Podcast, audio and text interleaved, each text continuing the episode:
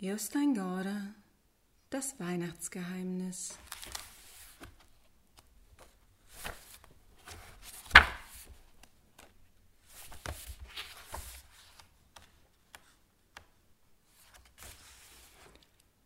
Achter Dezember.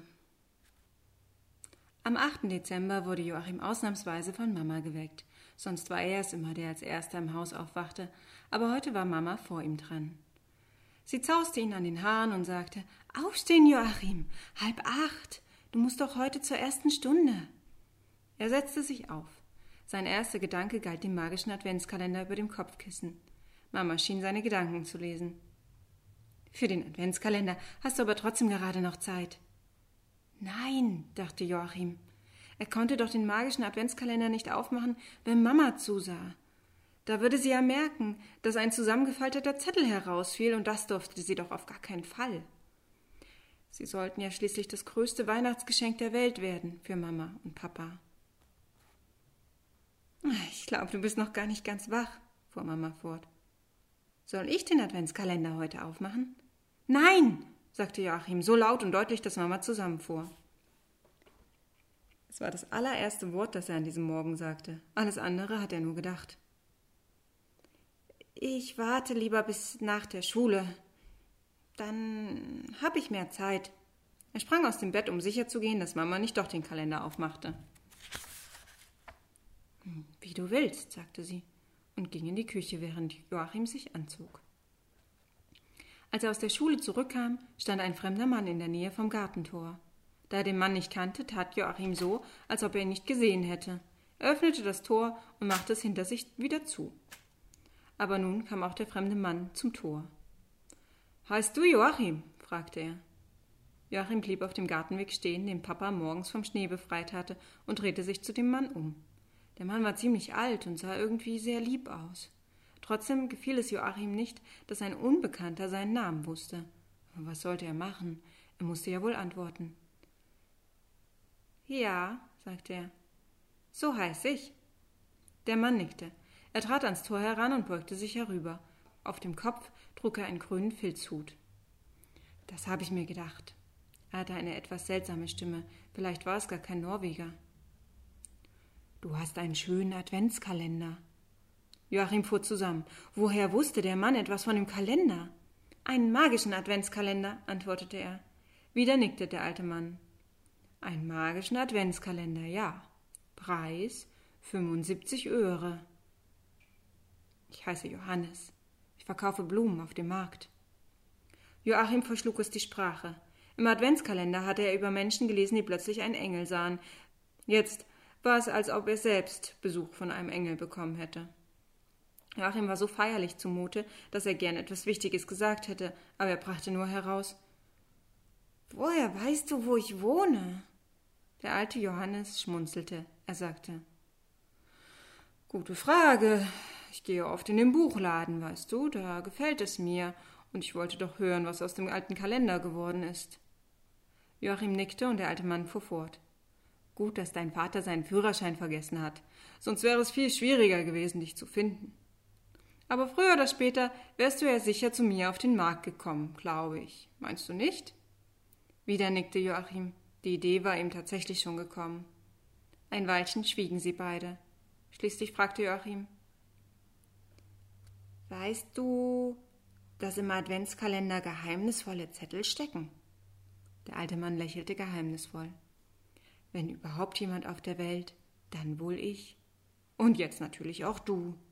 Joachim blickte zu ihm hoch. Ist er selbst gemacht? Wieder schmunzelte Johannes. Ganz und gar, ja, und sehr alt. Hast du heute schon das achte Türchen aufgemacht? Joachim schüttelte den Kopf. Ich muss es machen, wenn meine Eltern nicht zusehen. Ich will doch nicht, dass sie etwas von den Zetteln erfahren. Die will ich doch Heiligabend alle zusammen einpacken und dann unter den Weihnachtsbaum legen. Johannes schlug die Hände zusammen. Gute Idee, aber was ist mit gestern? Da haben sie doch ein Schaf aus dem alten Schloss auf Hühnen mitgenommen. Und der Engel Ephiriel musste zu allen Wachen im Schloss Fürchtet euch nicht sagen. Joachim bekam es fast mit der Angst zu tun, weil Johannes alles wusste. Hast du den magischen Adventskalender gemacht? fragte er. Ja und nein. Joachim fürchtete, Johannes könnte wieder gehen, deshalb stellte er schnell noch mehr Fragen. Ist das im Kalender? Ist das wirklich passiert? Oder, oder hast du dir das alles nur ausgedacht? Johannes machte ein ernstes Gesicht. Gut, dass du fragst. Aber es ist nicht immer leicht zu antworten.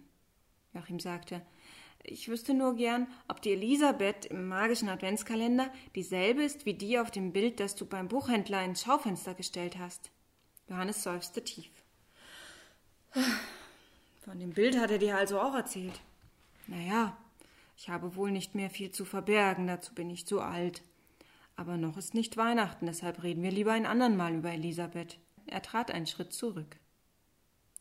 Sabet Thebas, murmelte er vor sich hin.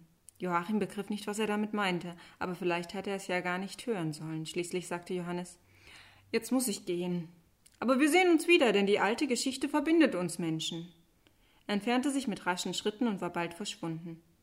Joachim ärgerte sich, dass er nicht genug Zeit hatte, all seine Fragen loszuwerden. Er hätte zumindest fragen sollen, ob sich das große Kalenderbild veränderte, während er die kleinen Zettel las. Jetzt stürzte er ins Haus und öffnete das Türchen mit der Acht. Heute enthielt es das Bild eines Schäfers, der ein Lamm auf der Schulter trug. Joachim hob den dünnen Zettel auf, faltete ihn vorsichtig auseinander und las. Jakob.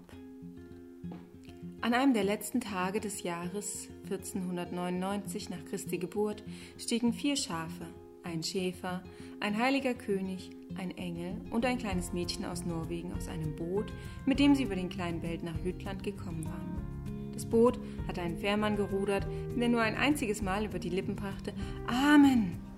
Zum Ausgleich hatte er dieses einzige Wort sehr oft gesagt. Zum Glück, rief Kaspar, als er an Land ging. Ja, jetzt dauert es lange bis zum nächsten Mal, antwortete Josua. Der Engel Firiel nickte. Wahrlich, ich sage euch, dass es nur noch einmal geschehen wird, bis wir nach Bethlehem kommen. Weil sich die drei so einig waren, wurde Elisabeth umso deutlicher, wie wenig sie begriff, wovon die Rede war. Ist es nicht noch schrecklich weit bis Bethlehem? fragte sie. Doch, erklärte der Engel, sehr weit und noch dazu viele hundert Jahre. Aber wir müssen nur noch einmal ein Meer überqueren, nämlich das Schwarze. Nach dieser Erklärung setzte sich der Pilgerzug wieder in Bewegung. Hinter vier übermütigen Schafen liefen der Schäfer Josua und der König Kaspar, der Engel Firiel und Elisabeth Hansen aus Norwegen. Einige Zeit später kamen sie zu einer Stadt, die weit hinten in einer Bucht lag. Am Ende der Stadt gab es eine große Festung. Die Stadt heißt Kolding und liegt in Südjütland, sagte der Engel. Kolding ist schon seit vielen hundert Jahren eine wichtige Handelsstadt. Die Festung heißt Koldinghus und wurde oft von dänischen Königen bewohnt. Es ist 1488 nach Christi Geburt. Und der Schäfer Josua stieß mit dem Hirtenstab auf den Boden. Nach Bethlehem, nach Bethlehem. Sie erreichten einen kleinen Höhenzug mit schöner Aussicht über die Landschaft. Überall wuchsen frische Blumen. Bestimmt war es noch Frühsommer. Elisabeth zeigte im Laufen auf den Boden. Seht nur, die schönen Wiesenblumen, rief sie. Der Engel nickte geheimnisvoll. Das ist ein Zipfel der himmlischen Herrlichkeit, der sich auf die Erde verirrt hat, erklärte er. Im Himmel gibt es nämlich so viel Herrlichkeit, dass sie sich leicht ausbreitet. Elisabeth dachte über die Worte des Engels nach und bewahrte sie in ihrem Herzen. Plötzlich blieb der Schäfer stehen und zeigte auf die kleine Schafherde. Da fehlt ein Lamm. Mehr brauchte nicht zu sagen, denn alle sahen, dass das kleine Glockenlamm, das einst aus einem Kaufhaus in Norwegen weggelaufen war, wie vom Erdboden verschluckt war. Wo steckt es denn bloß? rief Elisabeth, obwohl der Schäfer doch gerade gesagt hatte, dass es verschwunden war. Joshua schüttelte den Kopf. In der Regel sind sie so süß und haben ein so weiches Fell, dass sie der reine Augenschmaus sind. Aber sie sind auch so wild, dass sie fast nicht zu lenken sind. Es hilft nicht immer, ihnen einen Glocker umzubinden. Wenn ich nach dem einen Lamm sehe, ist plötzlich das andere verschwunden. Und wenn ich dann das andere Lamm gefunden habe, hat inzwischen das erste Lamm die Gelegenheit genutzt, von der Herde wegzulaufen. Das Schäferhandwerk ist ein schwieriges Metier, vor allem wenn man eine Schafherde bis nach Bethlehem bringen soll. Ach, wie es geschrieben steht, muss ich jetzt die anderen Schafe verlassen, um das verschwundene Lamm zu suchen. Elisabeth spürte, wie ihr Tränen in die Augen traten. Aber der Schäfer Josua hatte seinen Satz noch nicht ganz beendet, als ein Mann auf einem Hügelkamm auftauchte. Er trug genau die gleichen Kleider wie Josua, und auf seinen Schultern lag das Glockenlamm. Der gehört zu uns, sagte er Firiel. Der Mann legte Elisabeth das Lamm zu Füßen, reichte Josua die Hand und sagte Ich bin der Schäfer Jakob und der zweite Hirte auf dem Felde. Jetzt werde ich meinen Teil der Verantwortung für die Herde übernehmen, die in Bethlehem den neuen König begrüßen soll, der in Davids Stadt geboren wird. Elisabeth klatschte in die Hände. Josua stieß mit seinem Stab auf den Boden und sagte Nach Bethlehem, nach Bethlehem. Hinter der kleinen Herde liefen die zwei Schäfer her, gefolgt von König Kaspar, dem Engel Ephiriel und Elisabeth. Als sie an der alten Handelsstadt Flensburg vorbeiliefen, sagte der Engel Ephiriel, es ist 1402 nach Christi Geburt. Bald werden wir die deutsche Grenze überqueren und ins Mittelalter eintauchen. Joachim blieb stehen und dachte nach. Der Engel Firiel hatte die Blumen auf dem Felde als ein Zipfel der himmlischen Herrlichkeit bezeichnet, der sich auf die Erde verirrt hatte. Denn im Himmel gäbe es so viel Herrlichkeit, dass sie sich leicht ausbreite. Sicher konnte nur ein Blumenverkäufer so etwas schreiben. Er erzählte seinen Eltern nichts von Johannes Besuch. Sonst hätte er womöglich auch noch das Geheimnis der dünnen Zettel verraten müssen. Joachim hatte jetzt so viele Geheimnisse im Kopf, dass er ihm jederzeit platzen konnte.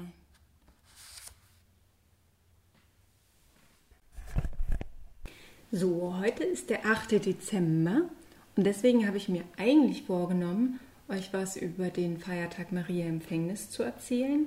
Der ist zwar für uns hier in Deutschland nicht so relevant, ähm, weil das kein gesetzlicher Feiertag ist, aber in Österreich und anderen katholischen Ländern haben heute Schulen, Unternehmen und Geschäfte geschlossen. Tja, wir müssen leider zur Arbeit und in die Schule gehen. Hilft nichts. Ich finde ja trotzdem so Hintergrundinformationen immer ganz interessant, aber mh, mm, was passiert ist, ist, dass ich die ganze Zeit schon beim Lesen der Kapitel, wenn Elisabeth mit dem Engel Ephiriel und den Schafen und den Schäfern und dem König, äh, habe ich ihn vergessen? Naja, der Trupp ist ja schon ziemlich groß. Wenn die die ganze Zeit äh, durch die Zeit rückwärts ähm, bis zu Jesu Geburt nach Bethlehem reisen, dann musste ich an das Lied Reise durch die Zeit denken, das aus dem Film Anastasia ist. Ich weiß nicht, vielleicht hat jemand von euch den Film gesehen. Der ist schon uralt von äh, 1997. Ist ein Zeichentrickfilm, da geht es um die russische Zarentochter Anastasia, die äh, ja, wieder auftaucht.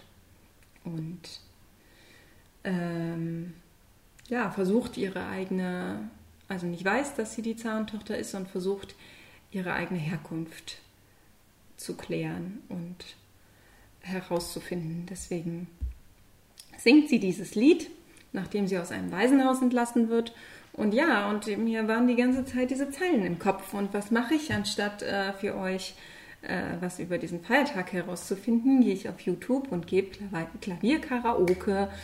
Ähm, Reise durch die Zeit ein. Und ähm, dann habe ich halt anstatt, dass ich euch was hier aufspreche, dieses Lied auf mein Tonaufnahmegerät gesungen. Und ja, da war es zu spät.